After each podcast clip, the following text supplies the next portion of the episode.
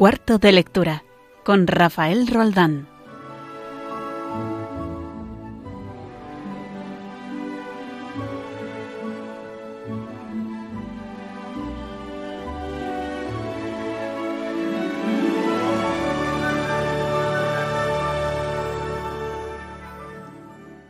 En estos días de pandemia, seguro que muchos de nosotros hemos pensado en poner por escrito todo aquello que sentíamos en nuestro interior, dolor, sorpresa, frustración, duda, alegría, perplejidad, esperanza, amor. Pero al final lo hemos desechado como una idea tonta, pensamos. ¿Cómo se plasma esta tormenta de pensamientos y vivencias en lo más profundo de nuestro ser que estamos experimentando? ¿Cómo lo hacemos? ¿Cómo podemos escribir esto? Parece ser que hay un método para ordenar y sacar hacia afuera de manera natural y a la vez selectiva todos aquellos pensamientos, sentimientos, y vivencias que nos atormentan si se quedan en nosotros, que hay que sacar fuera, incluso compartir. Este método se llama poesía. El pasado 5 de junio, la semana pasada, celebramos el aniversario de nacimiento del poeta Federico García Lorca, que fue capaz de escribir su Oda al Santísimo Sacramento del altar, por ejemplo, donde plasma con singular belleza lo que, lo que le sale del poeta al contemplar al Señor presente en la Eucaristía y si nos metemos en los poetas místicos, no acabamos en 100 programas de cuarto de lectura de maravillarnos ante la exuberancia de lo vivido al unirse el poeta de forma tangible con lo sagrado. Hoy, aquí en cuarto de lectura, aquí en la radio de María y manufacturado de nuevo en nuestros domicilios, hecho en casa, queremos dar la voz a dos jóvenes poetas que en estos tiempos duros se han arriesgado a publicar un poemario para compartir con sus lectores aquellos pensamientos íntimos, pero que vale la pena compartir en forma de poesía. Vamos a entrevistar a Pablo y Alberto Martín Ibáñez, dos hermanos que se lanzan a publicar su primer libro de poemas en estos tiempos turbios. También tendremos a Carlos Orduña con su sección de clásicos habitual y a Alberto Jaimez con una interesantísima recomendación literaria.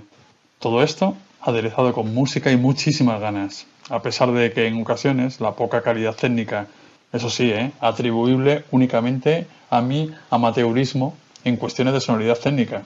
No, es, hay, no hay que achacarla a la emisora, sino que este programa está hecho desde casa, con unos medios que no son todo lo mejor que podía tener. Otra vez pido disculpas por esto, por los fallos técnicos, en este programa de cuarto de lectura realizado íntegramente aquí, en mi habitación, debido al confinamiento que ya se va despejando, gracias a Dios. También os recuerdo que si quieres contactar con nosotros, nos escribes un correo a cuarto de lectura arroba radiomaria.es o si lo prefieres por Twitter utilizando el hashtag Radio María, así todo seguido en, en minúscula. Son las 9 de la tarde, de la tarde-noche, los días se van alargando en junio, aquí en la península ibérica donde nos encontramos, las 8 en las Islas Canarias. En este 9 de junio, que un día más abrimos nuestro cuarto de lectura en Radio María. Y si vamos a hablar de poesía, como muestra un botón, nada menos que Santa Teresa preguntando, ¿qué mandáis hacer de mí?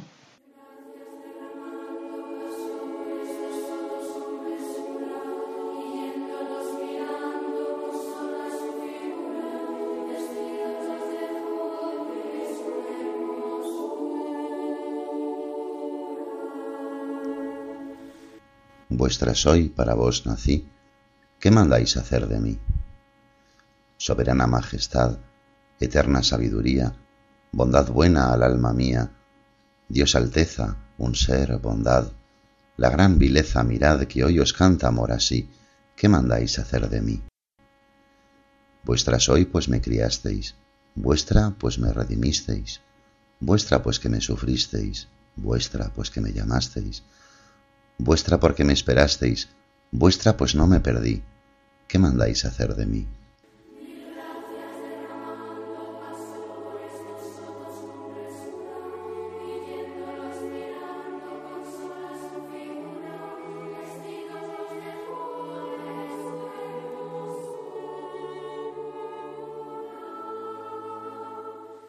¿Qué mandáis, pues, buen señor, que haga tan vil criado? ¿Cuál oficio le habéis dado a este esclavo pecador? Veisme aquí, mi dulce amor, amor dulce, veisme aquí, ¿qué mandáis hacer de mí? Veis aquí mi corazón, yo le pongo en vuestra palma, mi cuerpo, mi vida y alma, mis entrañas y afición. Dulce esposo y redención, pues por vuestra me ofrecí, ¿qué mandáis hacer de mí? Dadme muerte, dadme vida, dad salud o enfermedad, honra o deshonra me dad, dadme guerra o paz crecida, flaqueza o fuerza cumplida, que a todo digo que sí. ¿Qué mandáis hacer de mí?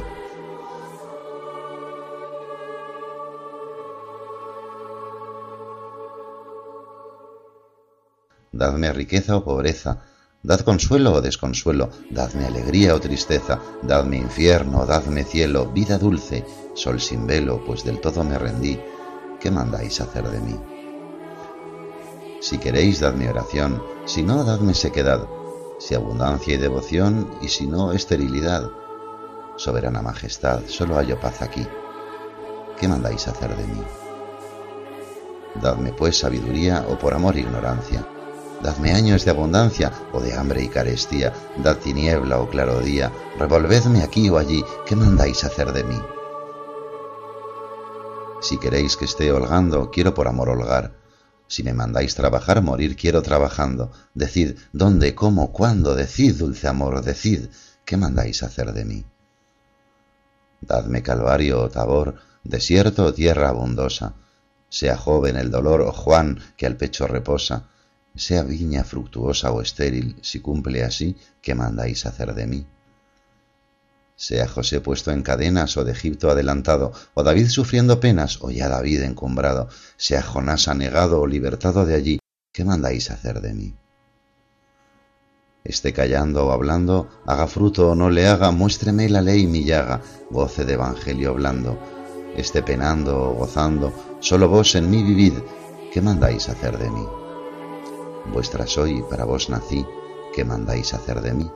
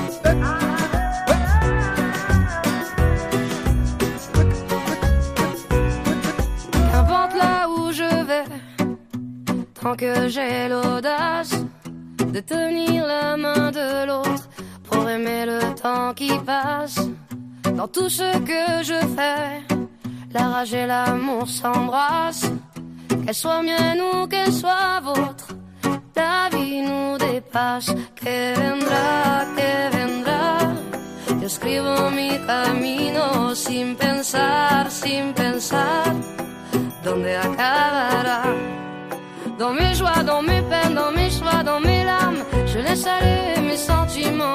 Au mieux, on écrit son chemin comme on se soigne pour aimer indifféremment. Sur les sables mouvants d'un passé qui s'effondre, je me raccroche à ce que j'aime, prenant soin de chaque seconde.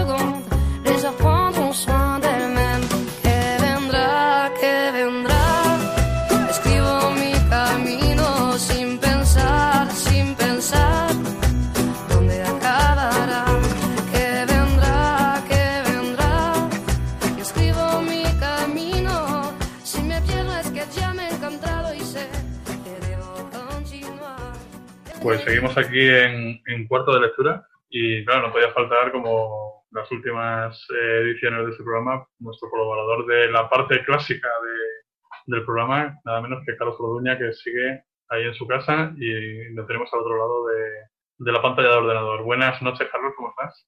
Muy buenas noches. Pues aquí andamos ya como todos, yo creo. Pasando fases y, y aliviándonos todo lo que podemos.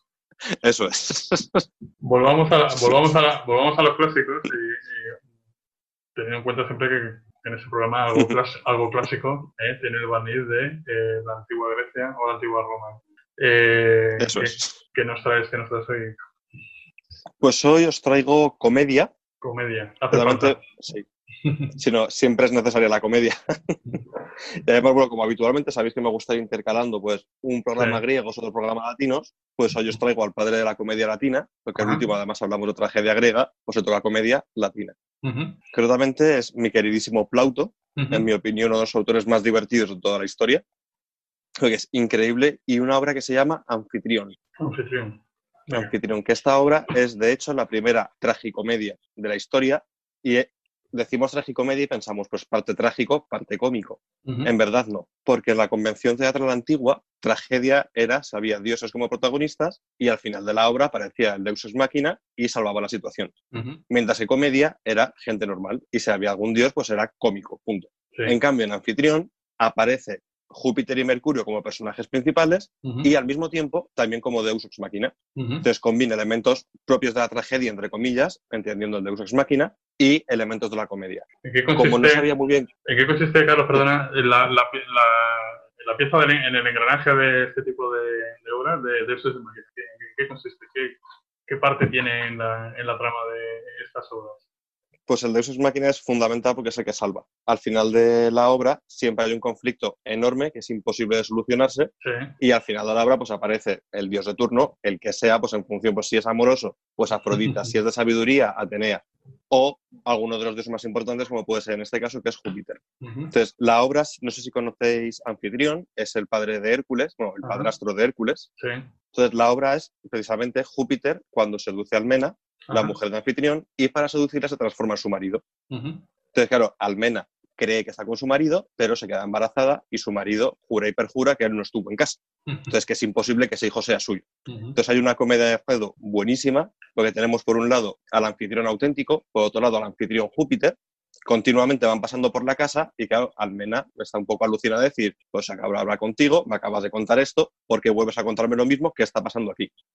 Y al final de la obra, claro, Anfitrión dice, este hijo no puede ser mío, y aparece Júpiter y dice, tranquilo, que es hijo mío, no os preocupéis, aquí no ha pasado nada y este hijo va a ser un gran héroe. Entonces, la es una comedia divertidísima, sobre todo por el papel de Mercurio, que es el dios de los mensajeros en el mundo latino, que toma la figura de Sosias, que es el esclavo de Anfitrión. Y de hecho es tan importante la confusión que hay entre Mercurio y Sosias que en el término teatral, términos teatrales, un Sosias es un doble. Sí. Y este término se origina en esta comedia de Plauto. Pues fíjate, yo acabo si, de si alguien quiere si alguien quiere humor absurdo, con mucho enredo y mucho doble sentido, esta es su obra sin lugar a dudas. Ajá. Dentro de la moral que, ¿verdad? que practicaban eh, en la antigua eh, en la antigüedad, ¿no? Antes de, antes de que se pusiera orden, más o menos. En sí, efectivamente.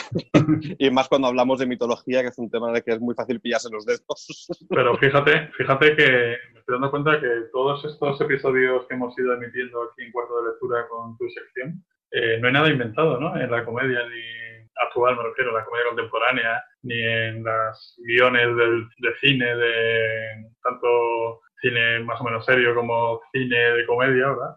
Eh, es, pues, es, muy recurrente esto, ¿no? El, la confusión siempre, ¿no? Sí, efectivamente. En el humor no hay nada nuevo. Todo viene ya pues, de tiempos antiguos y, qué decir, el humor que siempre ha funcionado, ¿cuál es? Pues es el humor de golpes, el humor de caídas, el humor de doble sentido e incluso, pues dependiendo del público, el humor grosero, zafio, etcétera. Y eso es que no, no es nuevo. Yo alguna vez a mis alumnos sí que hemos leído fragmentos de comedias y a veces hasta alucinan diciendo, pero esto lo decían, no eran todos serios. Y así gente, pues, como muy grandilocuente, y nos dice, no, era gente normal. Y no hemos inventado nada. no sé si es, si es, triste o alegre, pasa que no hemos inventado nada. Uno piensa que, que, Homero se levantaba por la mañana, ¿verdad? Y decía, voy a escribir la Ilíada, ¿no? Y, y se, sí, efectivamente. o cuando pensamos en el mundo latino, pues pensamos en Cicerón, César, y punto. Dice, no, por Dios, que había gente muy divertida. muy divertida. Eh. Bueno, pues eh, te agradezco mucho eh, esta nota de humor dentro de los tiempos que estamos corriendo ahora. No solamente ya por el tema sanitario y el tema del dolor que está generando la enfermedad, sino también el tema, el, el ambiente de crispación, ¿verdad? Que estamos notando en, en, toda la sociedad, ¿no? Y no se, salva no se salva nadie. Yo creo que hay que saber reírse de sí mismo. Yo creo que la comedia es un invento, no sé si griego o latino, tú me lo dirás ahora. Eh, griego, como, todo. como todo pero que, que, viene, que viene precisamente, yo creo que a, a, calmar un poco este tipo de enfrentamiento y este tipo de tensión a veces absurdo, ¿verdad? Que, que a veces eh, esa crispación, que a veces eh, se hace insoportable, ¿no? Yo creo que hay que saber reírse de sí mismo. Tú has, tú has mencionado, tú has mencionado a tus alumnos. Yo creo que en la educación, en la educación hay que enseñar a la gente a reírse de sí mismo, a relativizar lo que, lo que es relativo y, por supuesto, absolutizar lo que, lo que es absoluto. Y, sí, efectivamente. Y ese tipo de obras, clásicas o no, pues vienen muy bien para todo esto. Pues nada, Carlos. Luego. Pues nada, Carlos, yo no sé si ya que decirte si cuándo lo vamos a ver la próxima vez. Si aquí te en las habitaciones de nuestras casas o poco a poco vamos saliendo, ¿verdad? Eh, pero... quiera Dios que podamos ir saliendo más. pero para el próximo programa eh, espero tenerte más cerca aún todavía. Un abrazo, Carlos, y hasta la próxima. Otro para ti. Adiós. Hasta luego.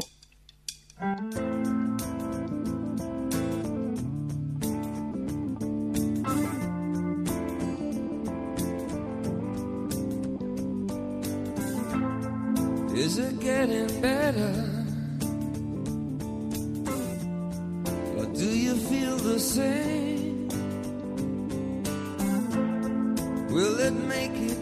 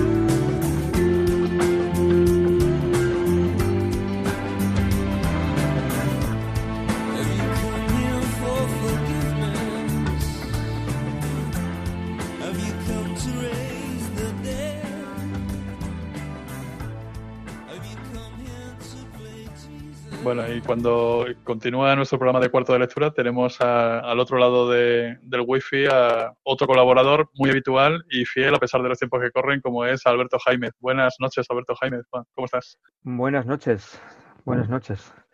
Bueno, saliendo del, de la cueva. Pues nada, no- aní- anímanos con una lectura interesante y una lectura, pues eso, ¿no? que tenga, que tenga amiga.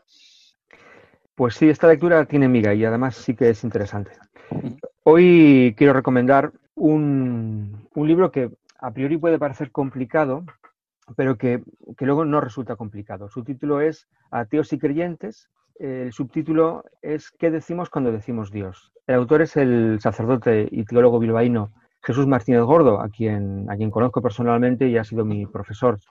Se trata de una defensa de la consistencia racional de la idea de Dios. ¿eh? Todo ello a partir de las pruebas científicas que se vienen alcanzando en estos últimos años, concretamente en tres campos, en cosmología, en biología y en antropología. Esto es algo que hace él de una manera magistral. eh, so- trata temas que resultan complicados, pero que no lo son. ¿eh? No renuncia en ningún momento a un Dios amor y justicia Sí. que se transparenta, como él dice, en tantos crucificados a lo largo de la historia y lo hace además dialogando con los llamados nuevos ateos, ¿no? Sí. Em, que cuestionan en la actualidad pues la verdad de aquello que decimos cuando decimos Dios, ¿no? Este, aquello que decimos cuando decimos Dios, que forma también parte del subtítulo, es un juego de palabras que constantemente Martínez Gordo hace eh, al declararse el mismo incapaz de encontrar un término más adecuado para designar aquello que nombramos cuando expresamos la palabra Dios, ¿no? Em, eh, Jesús Martínez Gordo es un, es un cura bilbaíno, es un conocido teólogo además, profesor de la Facultad de Teología de Vitoria y profesor invitado en diversas instituciones, tanto aquí como sobre todo en Italia. Es miembro también de la Asociación Europea de Teología Católica y colabora en varias revistas y publicaciones europeas e iberoamericanas. En este caso, en este libro es una magnífica defensa de Dios y de la Iglesia como guardiana de la idea de Dios. Además es un hombre afable en el trato personal cercano y eso se nota en la forma de escribir que consigue hacer de un tema aparentemente complicado pues una cuestión interesante y además escribe un texto que te atrapa. Es cortito, no son más de 180 páginas, pero es un texto que te atrapa. ¿eh? Es un libro además que puede ser de una gran ayuda para los creyentes a la hora de dar razón de su fe en un mundo científico y tecnológico y a la vez que puede hacer remover de su posición a más de un ateo. Es decir, es un texto revelador para ambos, para ateos y creyentes. Como digo, al creyente le va a aportar una consistencia a su fe, que le va además a proporcionar argumentos para dar razón de ella ante el ateo, y, a esta persona que pueda tener inquietud sobre vida, sobre su sentido, pero que tiene dudas sobre la figura de Dios o, sencillamente pues eh, milita en el ateísmo, puede ayudarle a considerar que esa idea de Dios es más racional de lo que parece. ¿eh? Es una idea mucho más racional de lo que parece ser propugnada por el, por el ateísmo. ¿eh? La argumentación de Martínez Gordo se apoya mucho en la experiencia de nuevos creyentes de la talla del filósofo Anthony Flew, C.S. Lewis o Francis Collins. Ellos tres fueron ateos reconocidos y tras un proceso más o menos complicado se revelaron como creyentes. Personas muy preparadas, científicos. Flew es filósofo, Lewis es un escritor también filósofo y Francis Collins es un biólogo. Son personas muy preparadas y solventes que son capaces de dar razón de su fe ante, ante los ateos. ¿no? Importante este diálogo de, qué importante este diálogo de ciencia y, fe siempre. Sí, es, es, es, importante, sí. Por además, Em, la imagen de Dios que tienen los ateos es una imagen además infantil, que es desinformada eh, y está ausente de lo que se ha escrito sobre teología en los últimos decenios. ¿no? Entonces, la idea que transmite Jesús Martínez Gordo es una imagen de Dios maduro que es además perfectamente asumible por las personas que viven en este mundo tecnológico y científico. ¿eh? Por lo tanto, el diálogo es posible en este sentido. Es eh, el Dios de Martínez Gordo, ¿no? el Dios que, trata este libro, es un Dios además que es capaz de conectar con las preguntas sobre el origen del universo o el misterio de la biología y conecta todo esto con la fe en un Dios que nos ama, que se preocupa por nosotros y que está presente en los los miles de crucificados de la historia, palabras con las que Martínez Gordo también asume los postulados de las teologías políticas europeas. Es un libro que juega con expresiones como murmullo, transparencia de Dios, signo de lo divino, huella de Dios, y reconoce que hay que cultivar esta capacidad mm, mística de reconocimiento de estas manifestaciones, de esta presencia de Dios en el mundo actual y en esta vida actual, pues llena de, tecnología y dominada en cierta forma por la ciencia. Es un libro pues que casi sin darnos cuenta en su lectura mm, nos va a dar respuesta a estas grandes cuestiones como son origen de la vida o quién o qué está detrás del inicio del universo y bueno, vamos a ver también las limitaciones de aquellos que piensan que la respuesta a estas cuestiones es el mero azar. ¿Eh? Entonces, bueno, nos hablará Martín de Gordo de un cosmos en, los que, en el que nada es casual y donde se transparenta un orden y una armonía que forzosamente nos va a llevar a la admiración y a la adoración. Este es el libro de hoy. Pues muchas gracias por la recomendación, eh, Alberto y espero verte en cuatro semanas por aquí otra vez. Un saludo. Eso espero. Un saludo. Un abrazo.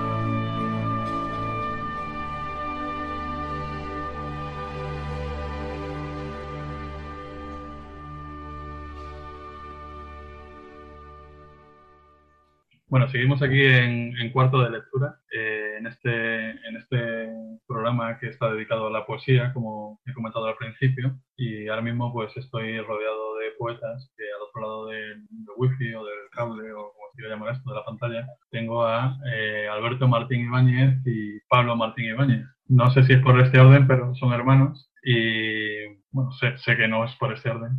Y vamos a hablar con ellos porque van a contarnos una historia muy interesante sobre cómo en tiempos de crisis se puede sacar adelante un proyecto, un proyecto que a priori parece de locos, que es primero editar un libro y segundo editar un libro de poemas. Eh, buenas noches Pablo, buenas noches Alberto, ¿cómo estáis?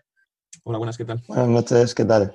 Bueno, eh, primero me llama la atención, eh, yo ya he comentado, aquí en el programa hemos tenido alguna vez, hemos hablado de poesía, hemos recitado, yo no, eh, alguien con más, con más categoría que yo para recitar poesía. Hemos hablado de poesía de gente que sabe, pero nunca había tenido un poeta, nunca había entrevistado. Hemos entrevistado a autores de teatro, a autores de novela, a autores de ensayo, a, periodistas y jamás había entrevistado a un poeta. ¿Cómo se llega a escribir poesía? ¿Qué es esa primera necesidad que se tiene? ¿Qué, ¿Cómo uno siente pues eso, la necesidad de plasmar en un papel en forma de poesía aquello que, tiene dentro. ¿Cómo, ¿Cómo, se empieza? ¿A qué edad? ¿Y por qué? Pues empiezo yo, que, soy el más viejo de los dos. Soy Pablo, sí. Em, pues, pues es una buena pregunta. Uno, o sea, yo no sé por qué empecé. O sea, yo sé que un día empecé a edad de 14, 15, 16 años Em, bueno, pues quizás, o sea, ahora ya sí lo sé. Cuando empecé no lo sabía y quizás hasta hace no tanto tampoco lo sabía. Em, empecé primero porque me gusta y me gustaba y me gusta mucho leer poesía, leer, pues no sé, clásicos y me gustaba imitarles, ¿no? Imitar estilos, imitar. y con el tiempo me he dado cuenta de que bueno, que yo soy una persona quizás a la que le cuesta hablar de cosas, eh, pues a lo mejor, bueno, de sus pensamientos, plasmarlos, pero que con la poesía mm, de repente mm, te dabas cuenta de que podías ponerlo de una manera mm, pues medio bonita, musical, un poco literaria y hablar de ello y que además tiene una ventaja, que es que, bueno, como que mm, tú puedes poner ahí para que la gente sepa exactamente lo que quieres que sepa y lo que no, que solo sea una parte bonita. Y para mí eso era una ventaja. A ver, ¿tú cómo piensas?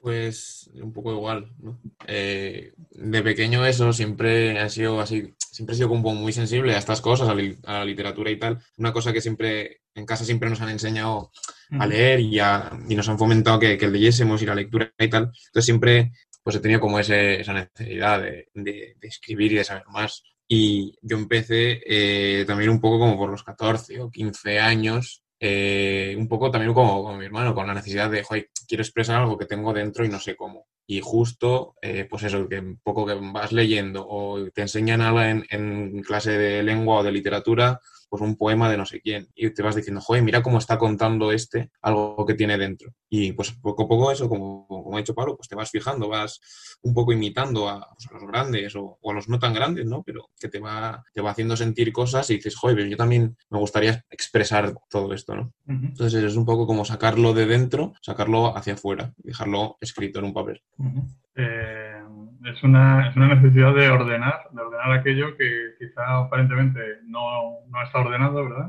Si todos tenemos dentro bastantes inquietudes, bastante ganas de sacar fuera algo y no sabemos cómo hacerlo. A veces lo hacemos torpemente, ¿no? Y de pronto encuentras pues, una herramienta, ¿no? La, pues es una herramienta, es una herramienta de, de, un poco de extraer tu alma, como tú has dicho, ¿no? Demostrar lo que tú quieres y lo que, lo sea para ti, lo que sea para ti, lógicamente, ¿no?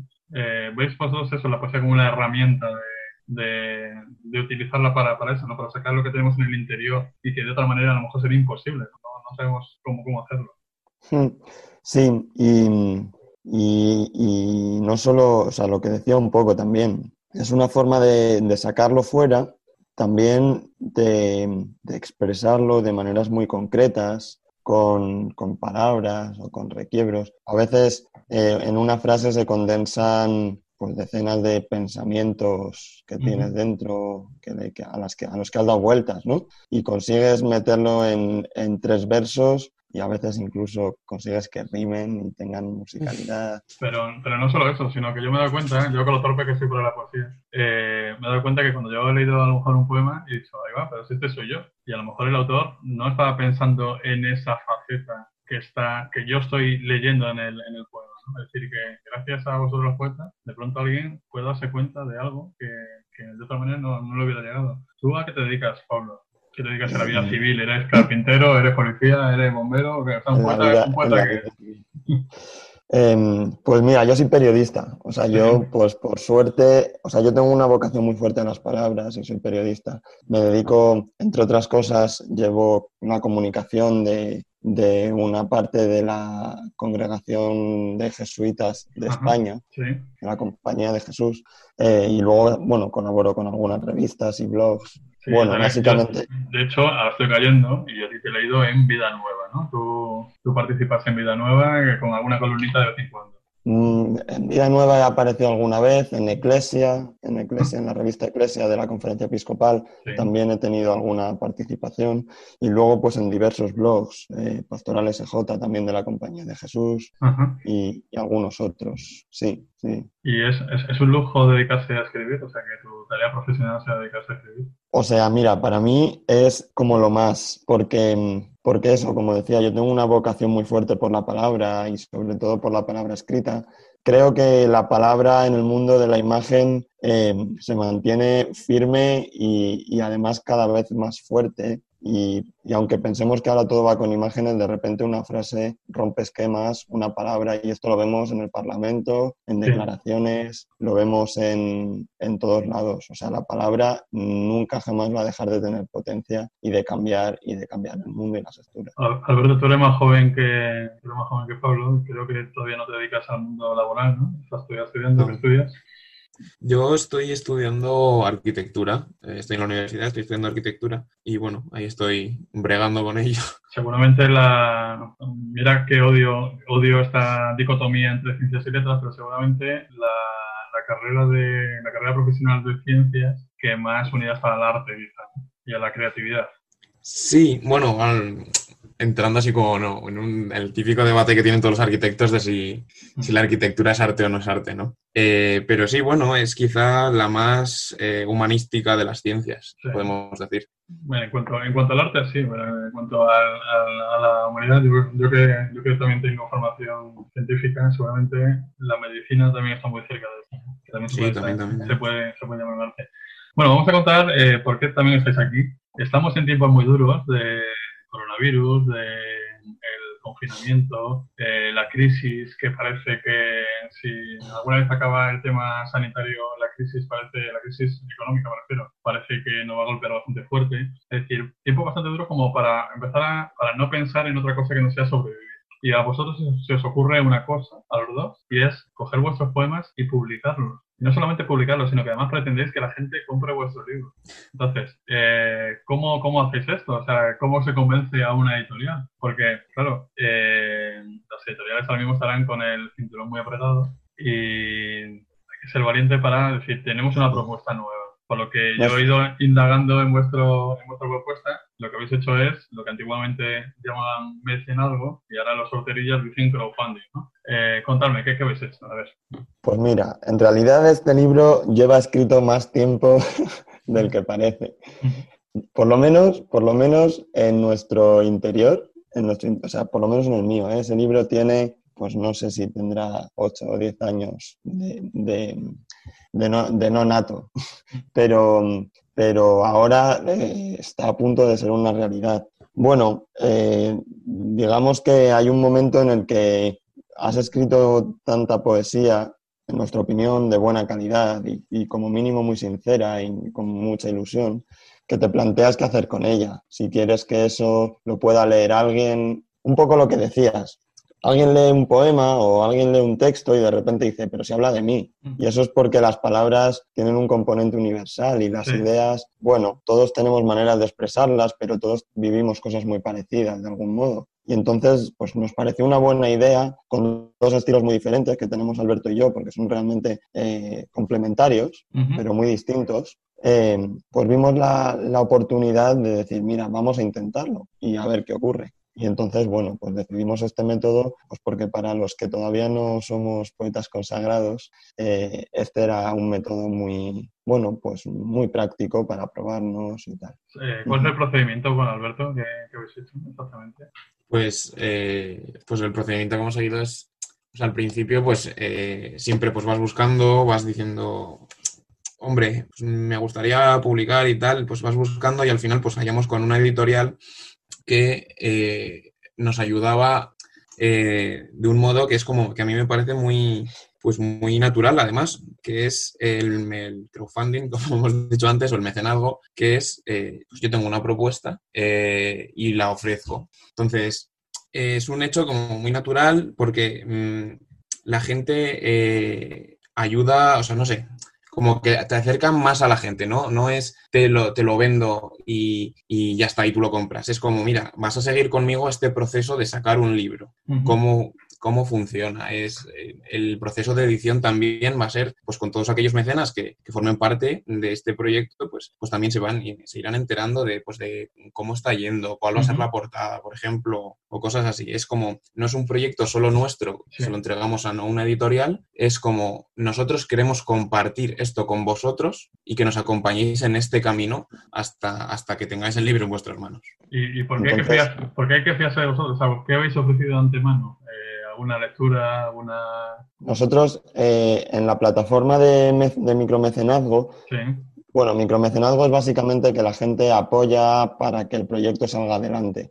Entonces sí que se tienen que fiar de nosotros. ¿Por qué? Ahora explico por qué. Pues entre otras cosas, ponemos a disposición unos pocos poemas que se pueden leer previamente. Eh, pues que dan una idea un poco de lo que puede ser el libro, aunque en realidad he de decir que, que se queda muy corto. la, selección que tenemos, nuestro poemario, bajo mi punto de vista, tiene poemas por lo menos interesantes de leer y, quizás está bien decirlo, pero a mí me gusta. Este es el, single, el single que ha salido antes del LP, ¿no? del disco. ¿no? Efectivamente, efectivamente. En cualquier caso, pues eso, si hay dudas, eh, pues en nuestras redes sociales alguna vez tenemos algunos poemas que creo que no están incluidos en el libro, que también son inéditos y que hablan un poco también de nuestro estilo, de nuestra sensibilidad y de nuestras ideas, ¿no? Es un trabajo largo, al final no se limita solo a publicar un libro, sino a, expresar, o sea, a, mostrar una forma concreta de expresarse. El libro se llama Mientras esperas, ¿no? Se llama el poemario mientras esperas y tiene un subtítulo que se llama Alma Bohemia, Corazón Inquieto. Y no sé, ha dicho Alberto también lo de que la gente participe con la portada. Yo he visto una portada que no sé si es provisional, que es un café, ¿no? Eh, la imagen es evocadora, ¿no? Porque el café siempre es eh, una imagen de reunión, ¿no? De estar con los amigos de manera pausada y de abrir un poco más el corazón, ¿no? si ponemos una cerveza, por ejemplo, unas cañas, pues es un poco más de barullo, ¿verdad? Más de también estar con los amigos, pasártelo bien. Pero parece un café es un poco más de pausa, más de encontrarnos. ¿no? no sé si va a ser la portada definitiva, pero a mí me parece un acierto.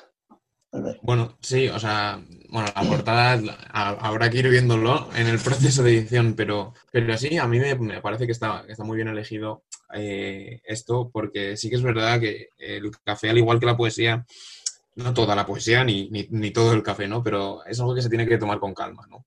También a la hora de escribirlo, que también puedes escribir algún poema por impulso, pues como los que hay en el libro, ¿no? O algunos que tenemos nosotros que todavía no hemos publicado pero, pero sí, es algo que hay que, que hay que tomar con calma, que, que, es algo que sale de dentro, entonces es algo que tiene que estar como muy medido, que no tiene que ser impulsivo, que, es, que al final estás mostrando algo que, que, que, viene de dentro, ¿no? Lo que hemos dicho antes, que es algo como muy, muy importante para ti. Y luego también que la, que la portada, no, que decía que la portada en realidad son dos cafés. Eh, es un café partido a la mitad, la mitad es café con leche, digamos, y la otra es café, digamos, puro. Y eso tiene, tiene la explicación precisamente en esto que hablamos de la mitad del alma bohemia y la mitad del corazón inquieto, que son las dos almas del libro. Eh, ¿En qué plazos estamos hablando? O sea, yo no sé si hay que llegar a un tope de dinero invertido por parte de los eh, mecenas, si es un tiempo en calendario diciendo hasta esta fecha la gente puede, puede apuntarse? ¿Cómo, ¿Cómo, es? Pues es un poco, un poco de todo. eh, tenemos eh, un tiempito que está a puntito de acabar Mm. eh, para poder conseguir el, el objetivo y, y luego está el- el- también el, objetivo económico que también está a puntito Mm. de, para poder empezar a, a publicar, a publicar el libro. ¿Para cuántos eh, ejemplares tenéis pensado en la primera edición?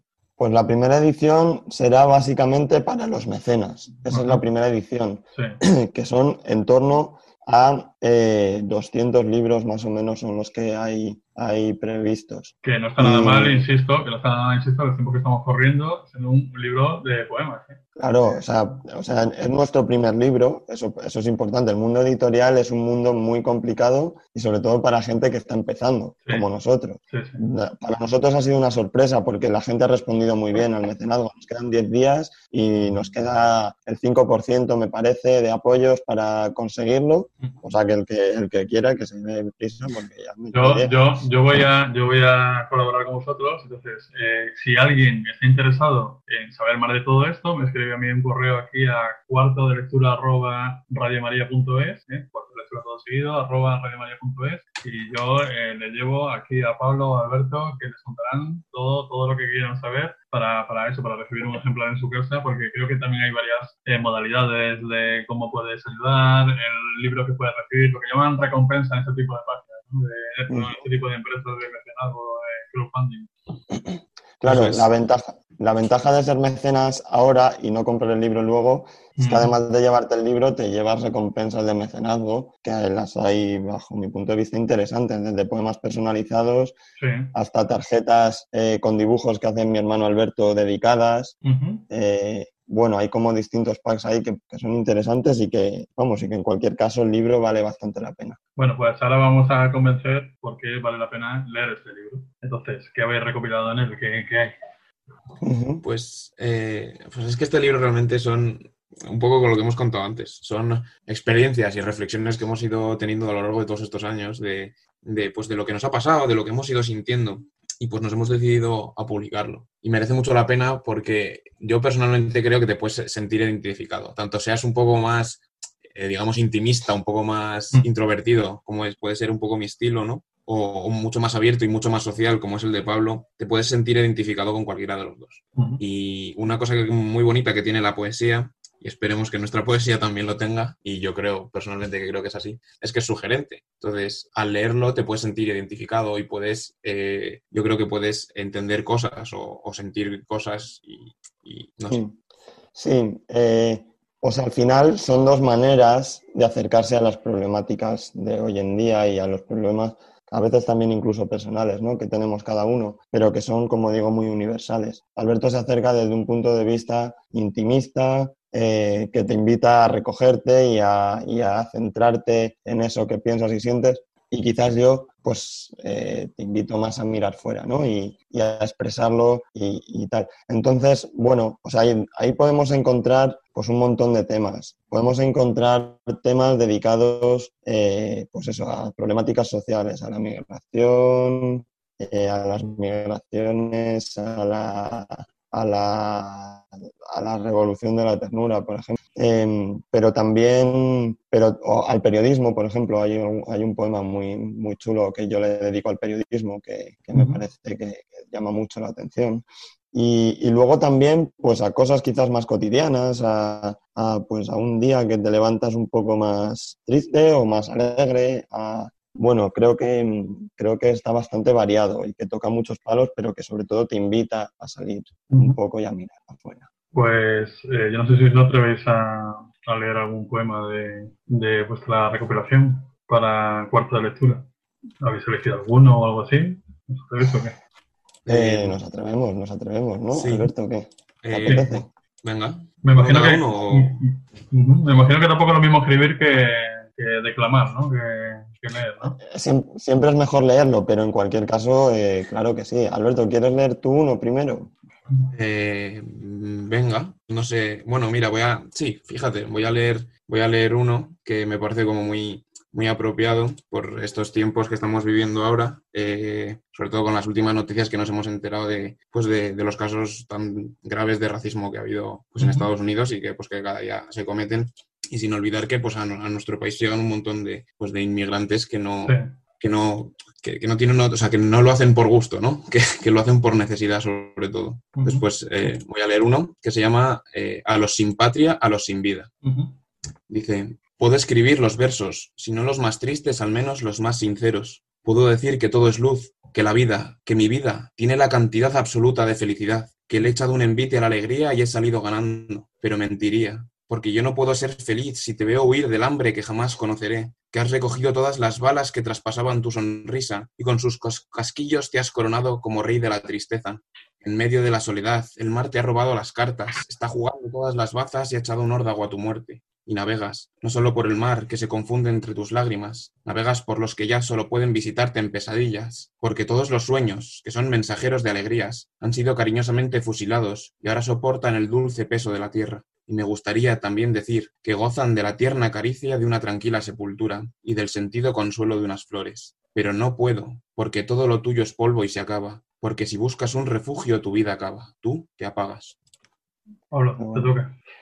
Pues mira, voy a leer uno que, que, se, que está un poco pensando en, las, en tantas niñas que por el mundo pues, sufren, ¿no? Eh, pues, pues injusticias por el hecho de ser niñas y que no tienen una infancia. Y, dice así, amanece y ahí está, viva, azul, paciente. Va a la escuela con su carpeta de ilusión y un par de trenzas. Las palmeras no le dejan ver el mar que brilla, como ella, a su paso. Por la noche, al volver de trabajar, la violencia se ha embriagado en su rincón y duerme con ella, su papá. A mamá le han arrancado el corazón de la mirada, que fue también azul en su esplendor, y ahora nada. Tiene el doble de motivos y una especie de inscripción refulgente de su cuerpo, un aura, como gritando, como saliendo, como luchando, como ganando. Es una luz que solo tiene ella y las que son como ella, y un día la veremos a 10.000 kilómetros brillar, dejando el mundo atrás, ciego, iluminado, incandescente. Habrá menos tinieblas y más vida.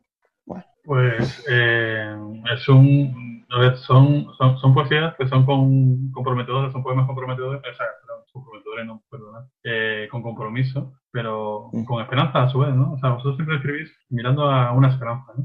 No es Claro. un fatalismo, no es un fatalismo del mundo se acaba, ¿verdad? efectivamente, a mí me gusta pensar que hay problemas, porque los hay, y es absurdo negarlo, pero que, que los problemas no acaban en sí mismos. O sea, un problema está para ponerle una solución. Mm. y, y, pues a lo mejor yo no puedo ayudar a, a una niña que vive en Panamá muerta en una... Bueno, no sé, pero a lo mejor sí puedo ayudar a despertar conciencia de Sí. que realmente hay gente que lo pasa peor que nosotros y eso te da una perspectiva también Oye, y, para vivir. Y los tiempos que estamos atravesando el confinamiento, el sufrimiento que hemos visto, eh, la separación de, de familias que hemos visto y que a lo mejor os ha afectado. Eh, claro, yo he pasado el confinamiento con mis hijos y mi mujer y, y alejado de mis padres. Y, y yo daba gracias a Dios muchas veces ¿no? de tener esta familia que tengo, ¿no? porque si no, no lo hubiera podido soportar. Esto os habrá dado pie a inspiraros también en, en bastante, ¿no? O sea, ¿habéis escrito estos días? O, o directamente, o directamente habéis dicho, eh, no es el momento. Yo he es- escrito, yo he escrito y he escrito hace, hace poco además. Eh, sí, o sea, a mí la realidad me, me interpela un montón. Sí, me interpela un montón y siempre me da para escribir alguna cosa eh, un poco distinta. Y... Pero sí, quizás menos de lo que parece debido al confinamiento, porque, bueno, porque es verdad que la, la presión ambiental que sufres al final es mucha. Pero bueno, sí, sobre todo, a mí sobre todo me ha hecho reflexionar estos momentos de tensión social que vivimos, de gente enfrentándose, pues ahora en Estados Unidos, pero hasta hace dos semanas había gente en la calle gritándose, pasar de los aplausos al insulto, sí. a mí eso me deja, me deja una mala sensación de que hay algo que claramente tiene que cambiar en todo esto. Sí, sí, sí, sí. Hay un, hay un, es verdad que hay un ambiente de crispación bastante, bastante como poco incómodo y, es, esto tiene que cambiar. Entonces, claro, eh, también, también hay una esperanza, ¿no? Hay que mirar al futuro, ¿no? O sea, yo creo que una parte vuestra y una, o sea, yo creo que la utilidad, la utilidad que tenéis vosotros en el mundo como escritores, ya luego como arquitecto y periodista ya lo veremos, pero como escritores, eh, es sobre todo dar esperanza, ¿no? Dar esperanza, ¿no? O sea, yo creo que estamos pasando un túnel bastante negro en la historia de nuestro país, de, la historia de nuestra civilización, y hay, hay, que, hay que dar esperanza, ¿no?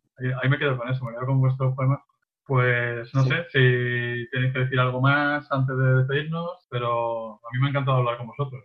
Que Sí, bueno, nada, eso, muchas que, gracias. Que eso, que muchas gracias, que, que os animéis a participar en esto, que nos quedan poquitos días. Y nada, que, que- que espero que pues, todos los que estén oyendo esto pues estén lo mejor posible en estos tiempos pues tan, tan raros que estamos viviendo. Bueno, son los Yo- hermanos, los hermanos Martín Ibáñez, cuando digo, ahora te decides Pablo, son los hermanos Martín Ibáñez, eh, están Pablo y Alberto, eh, que acaban de, acaban de, están intentando publicar su, su poemario mientras esperas, lo digo para que ya estéis ahí en Google, ¿verdad? Buscando dónde puede, dónde puede encontrar esto, ¿no? Y de qué manera, ¿no? Y si alguien, si alguien tiene alguna duda, contacta aquí con el programa al correo que acabo de dar antes, a, radio- eh, perdón, a cuarto de lectura arroba radiomaria.es y yo le doy todas las pistas que sea. Pablo, dime. Nada, que muchas gracias y que, y que nada, que me uno un poco a lo de Alberto. Oye, no, no paréis de escribir, por favor. ¿eh? Eh, Intentaré. Entonces, porque yo creo que mm, dos personas jóvenes como vosotros, que sois testigos, testigos de lo que todo lo que está ocurriendo, eh, pues tenéis que tener una trayectoria, una trayectoria que veamos cómo el mundo, ¿verdad? Va, va yendo hacia arriba. ¿no? Un, Esperamos que sí. un abrazo muy grande a los dos y muchas gracias por estar aquí en Cuarto de Lectura. Y bueno, y a todos los oyentes, pues eh, muchas gracias por estar ahí. Y nos vemos en cuatro semanas. ¿Y dónde? ¿Nos seguiremos en casa? Pues atención, pues ahí lo veremos, estén atentos. Ya los dejamos con eh, las noticias de aquí de Radio María, de vuestra casa. Un abrazo y hasta dentro de cuatro semanas.